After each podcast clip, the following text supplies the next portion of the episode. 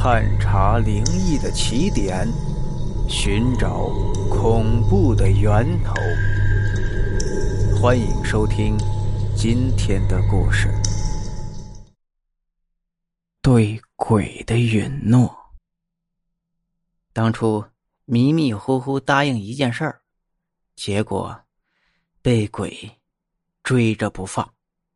这是老爷子讲的。老爷子一个老邻居。五十上下一个男性，那天去找老爷子。事情是这样的：这人那天买了一张彩票，还真中奖了，不到两万。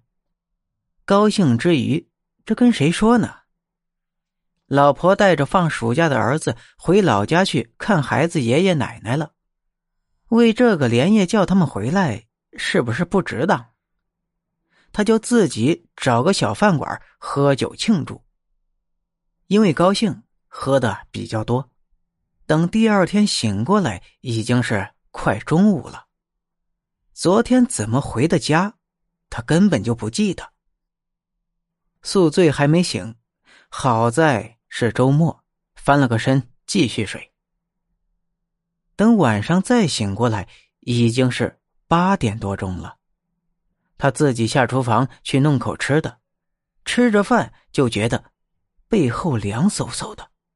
等饭后休息一会儿，关灯上床，他发现床头有一双碧油油的眼睛，吓得他一下打开灯，却又什么都没有了。强打着精神撑到第二天，他和自己几个不错的朋友说了这件事儿，那几个人有劝他。找顶仙的，有劝他去烧香的，他决定去烧香。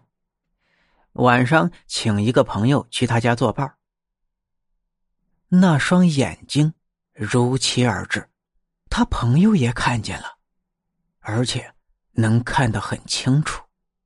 既然烧香没用，他就想起老爷子。第二天请假，早起到了老爷子那儿一说，老爷子也很惊异。他老人家细查一番，觉得是个鬼，但是不能动用武力解决，还是温柔一点好。于是他们晚上到了那人中奖后喝酒的小饭馆老爷子要从这里找线索。好在这邻居是小饭馆的常客，老板也认识他，给他提供了不少便利。老爷子用一根香引路。居然找到了他昨夜出了饭馆又继续喝酒的地方，是个小公园。草地里他的呕吐物都还在。老爷子让他坐到那个位置，一坐下来，那眼睛便出现了。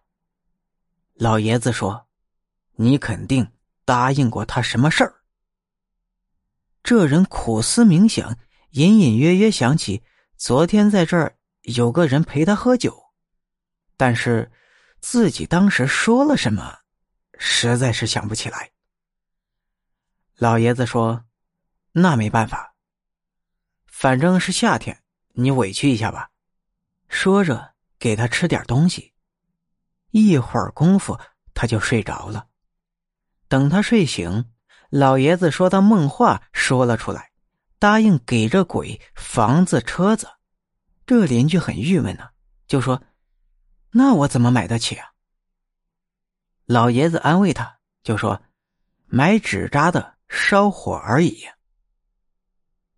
第二天烧了纸扎之后，那绿油油的眼睛就再也没有出现过了。